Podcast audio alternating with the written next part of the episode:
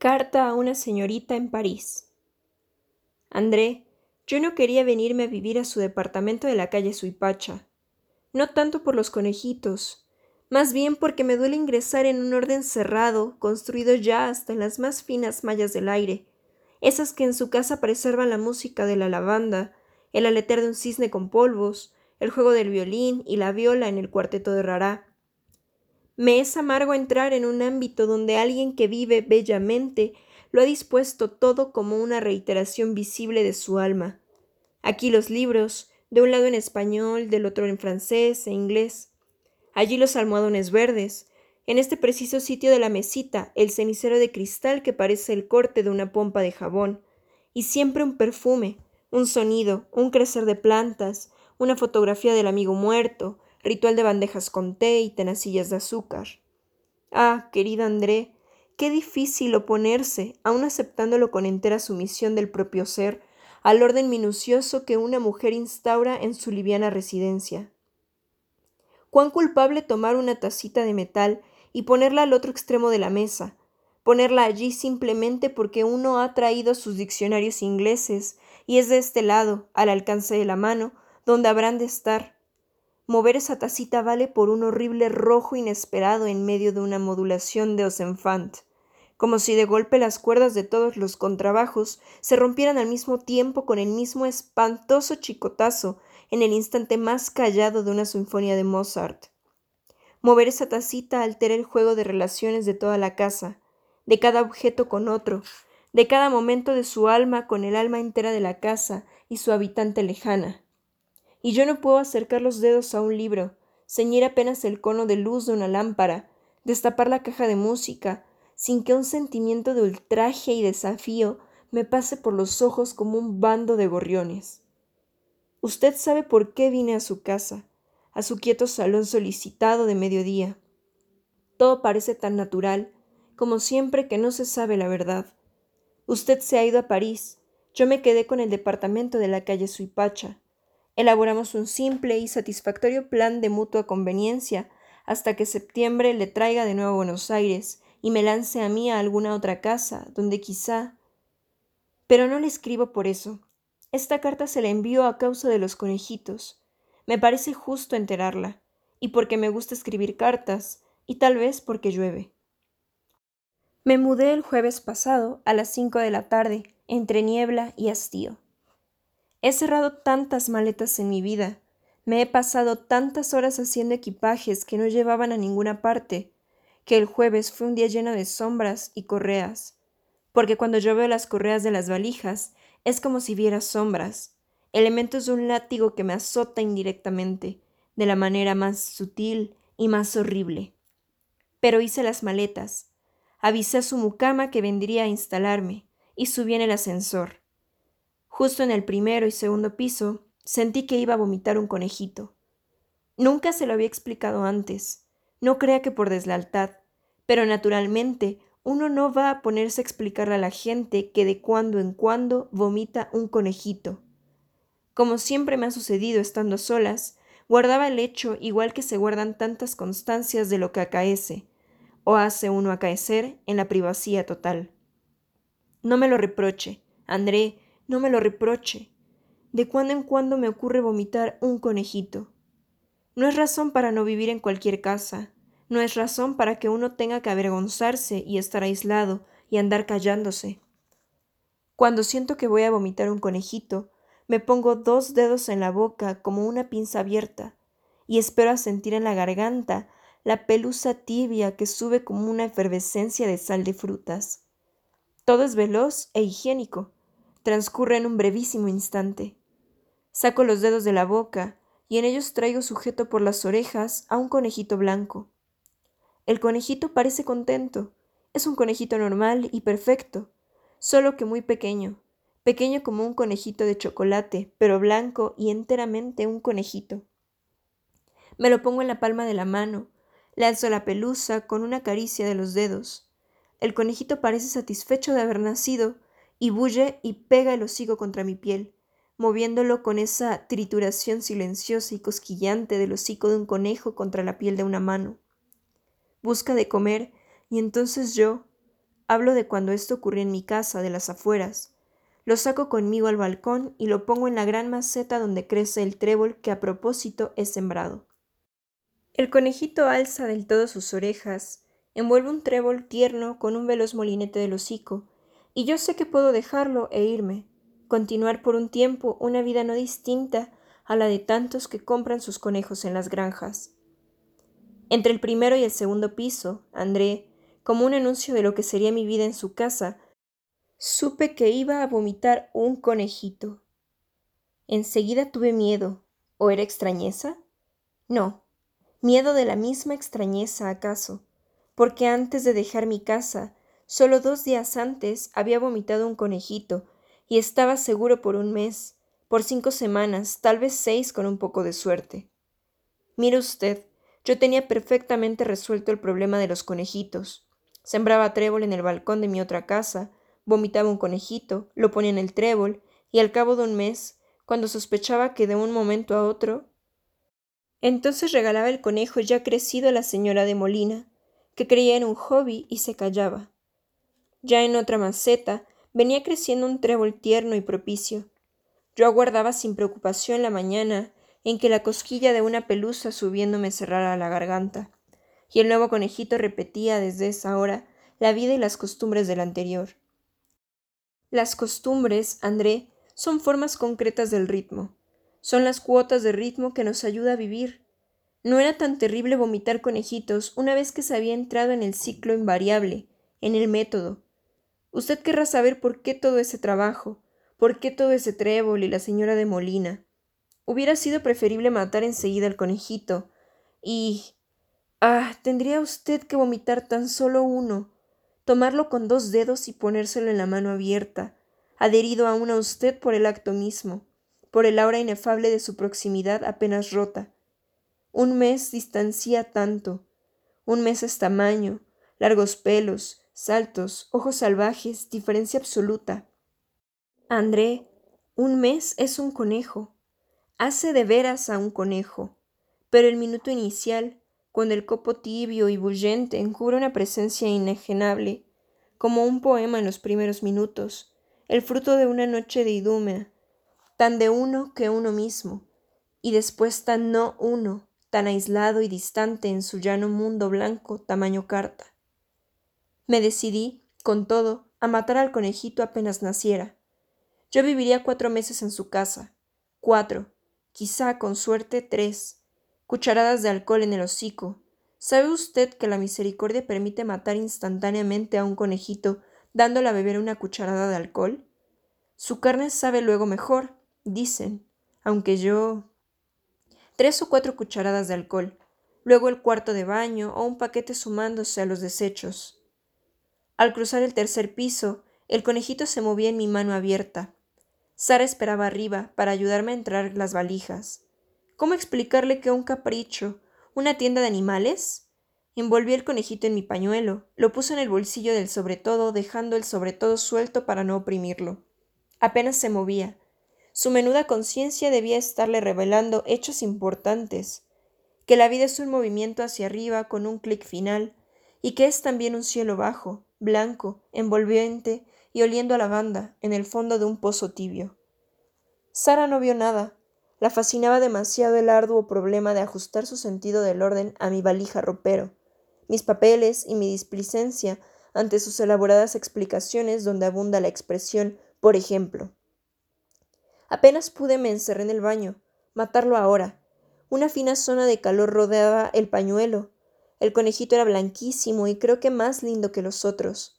No me miraba, solamente bullía y estaba contento, lo que era el más horrible modo de mirarme.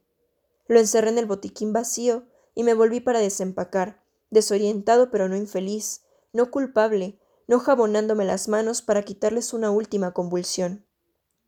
Comprendí que no podía matarlo, pero esa misma noche vomité un conejito negro, y dos días después uno blanco, y a la cuarta noche un conejito gris. Usted ha de amar el bello armario de su dormitorio, con la gran puerta que se abre generosa, las tablas vacías a la espera de mi ropa. Ahora los tengo ahí, ahí dentro. Verdad que parece imposible, ni Sara lo creería, porque Sara nada sospecha, y el que no sospeche nada procede de mi horrible tarea, una tarea que se lleva mis días y mis noches en un solo golpe de rastrillo, y me va calcinando por dentro y endureciendo como esa estrella de mar que ha puesto usted sobre la bañera, y que cada baño parece llenarle a uno el cuerpo de sal y azotes de sol y grandes rumores de la profundidad. De día duermen. Hay diez. De día duermen. Con la puerta cerrada, el armario es una noche diurna solamente para ellos. Allí duermen su noche con sosegada obediencia. Me llevo las llaves del dormitorio al partir a mi empleo. Sara debe creer que desconfío de su honradez y me mira dubitativa. Se le ve todas las mañanas que está por decirme algo, pero al final se calla y yo estoy tan contento. Cuando arreglo el dormitorio, de nueve a diez, hago ruido en el salón, pongo un disco de Benny Carter que ocupa toda la atmósfera, y como Sara es también amiga de saetas y posadobles, el armario parece silencioso, y acaso lo esté, porque para los conejitos transcurre ya la noche y el descanso. Su día principia a esa hora que sigue a la cena, cuando Sara se lleva la bandeja con un menudo tintinear de tenacillas de azúcar. Me desea buenas noches. Sí, me las desea, André. Lo más amargo es que me desea las buenas noches. Y se encierra en su cuarto, y de pronto estoy yo solo, solo con el armario condenado, solo con mi deber y mi tristeza. Los dejo salir, lanzarse ágiles al asalto del salón, oliendo vivaces el trébol que ocultaba mis bolsillos, y ahora hace en la alfombra efímeras puntillas que ellos alteran, remueven, acaban en un momento. Comen bien, callados y correctos. Hasta ese instante nada tengo que decir. Los miro solamente desde el sofá, con un libro inútil en la mano, yo que quería leerme todos sus gigadú, André, y la historia argentina de López que tiene usted en el anaquel más bajo, y se come en el trébol. Son diez, casi todos blancos. Alzan la tibia cabeza hacia las lámparas del salón. Los tres soles inmóviles de su día, ellos que aman la luz porque su noche no tiene luna ni estrellas ni faroles. Miran su triple sol y están contentos Así es que saltan por la alfombra, a las sillas, diez manchas livianas se trasfaldan como una moviente constelación de una parte a otra, mientras yo quisiera verlos quietos, verlos a mis pies y quietos. Un poco el sueño de todo Dios, André, el sueño nunca cumplido de los dioses. No así insinuándose detrás del retrato de Miguel de Unamuno. En torno al jarrón verde claro, por la negra cavidad del escritorio, siempre menos de diez, siempre seis u ocho, y yo preguntándome dónde andarán los dos que faltan, y si Sara se levantara por cualquier cosa, y la presidencia de Rivadavia que yo quería leer en la historia de López. No sé cómo resisto, André. Usted recuerda que vine a descansar en su casa. No es culpa mía si de cuando en cuando vomito un conejito, si esta mudanza me alteró también por dentro. No es nominalismo, no es magia, solamente que las cosas no se pueden variar así de pronto. A veces las cosas viran brutalmente y cuando usted esperaba la bofetada a la derecha. Así, André, o de otro modo, pero siempre así. Le escribo de noche. Son las tres de la tarde, pero le escribo en la noche de ellos. De día duermen. Qué alivio esta oficina cubierta de gritos, órdenes, máquinas royal, vicepresidentes y mimeógrafos. Qué alivio, qué paz, ¡Qué horror, André! Ahora me llaman por teléfono. Son los amigos que se inquietan por mis noches recoletas. Es Luis que me invita a caminar, o Jorge que me guarda un concierto. Casi no me atrevo a decirles que no. Invento prolongadas e ineficaces historias de mala salud, de traducciones atrasadas, de evasión. Y cuando regreso y subo en el ascensor, ese tramo entre el primero y segundo piso, me formulo noche a noche irremediablemente la vana esperanza de que no sea verdad. Hago lo que puedo para que no se destrocen sus cosas.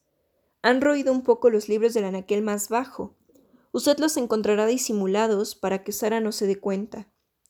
¿Quería usted mucho su lámpara con el vientre de porcelana lleno de mariposas y caballeros antiguos? El trizado apenas se advierte. Toda la noche trabajé con un cemento especial que me vendieron en una casa inglesa.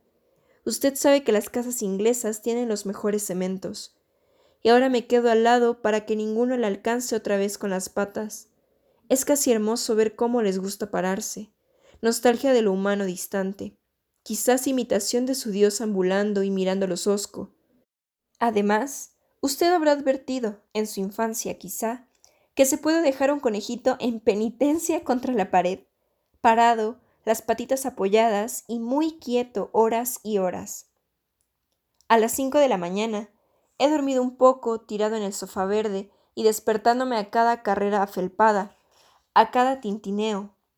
Los pongo en el armario y hago la limpieza. Por eso Sara encuentra todo bien, aunque a veces le he visto algún asombro contenido, un quedarse mirando un objeto, una leve decoloración en la alfombra y de nuevo el deseo de preguntarme algo. Pero yo silbando las variaciones sinfónicas de Frank de manera que nones. ¿Para qué contarle, André, las minucias desventuradas de ese amanecer sordo y vegetal en que camino entre dormido levantando cabos de trébol, hojas sueltas, pelusas blancas, dándome contra los muebles, loco de sueño y mi gide que se atrasa. Troyat que no he traducido y mis respuestas a una señora lejana que estará preguntándose ya si. ¿Para qué seguir todo esto? ¿Para qué seguir esta carta que escribo entre teléfonos y entrevistas? André, querida André, mi consuelo es que son diez y ya no más. Hace quince días contuve en la palma de la mano un último conejito. Después, nada. Solamente los diez conmigo, su diurna noche y creciendo, ya feos y naciéndoles el pelo largo, ya adolescentes y llenos de urgencias y caprichos, saltando sobre el busto del Antino. Es Antino, ¿verdad? Ese muchacho que mira ciegamente.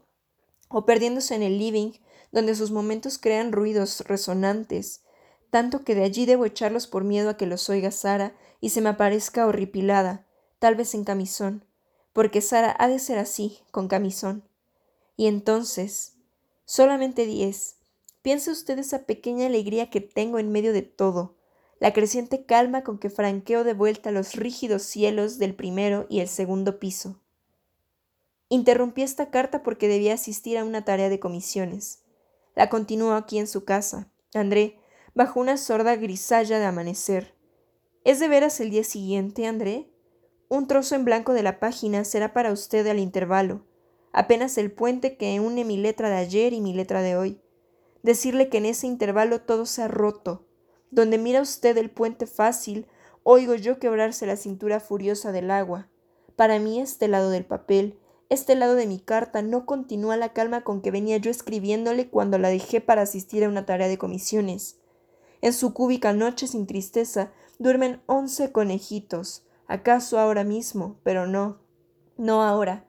En el ascensor, luego, o al entrar, ya no importa dónde, si el cuándo es ahora, si puede ser en cualquiera hora de los que me quedan. Basta ya, He escrito esto porque me importa probarle que no fui tan culpable en el destrozo insalvable de su casa. Dejaré esta carta esperándola. Sería sórdido que el correo se le entregara alguna clara mañana de París. Anoche di vuelta a los libros del segundo estante. Alcanzaban ya a ellos, parándose o saltando. Royeron los lomos para afilarse los dientes. No por hambre, tienen todo el trébol que les compro y almaceno en los cajones del escritorio. Rompieron las cortinas, las telas de los sillones, el borde del autorretrato de Augusto Torres. Llenaron de pelos la alfombra y también gritaron. Estuvieron en círculo bajo la luz de la lámpara, en círculo y como adorándome, y de pronto gritaban, gritaban como yo no creo que griten los conejos. He querido en vano sacar los pelos que estropean la alfombra, alisar el borde de la tela roída, encerrarlos de nuevo en el armario. El día sube. Tal vez Sara se levante pronto, es casi extraño que no me importe Sara, es casi extraño que no me importe verlos brincar en busca de juguetes.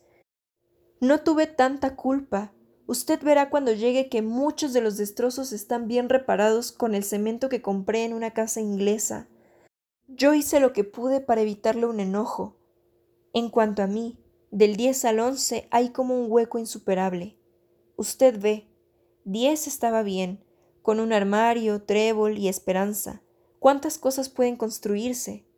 No ya con once, porque decir once es seguramente doce, André, doce que será trece. Entonces está el amanecer y una fría soledad en la que caben la alegría, los recuerdos, usted y acaso tantas más. Está este balcón sobre su hipacha lleno de alba, los primeros sonidos de la ciudad. No creo que les sea difícil juntar once conejitos salpicados sobre los adoquines. Tal vez ni se fijen en ellos, atareados con el otro cuerpo que conviene llevarse pronto, antes de que pasen los primeros colegiales.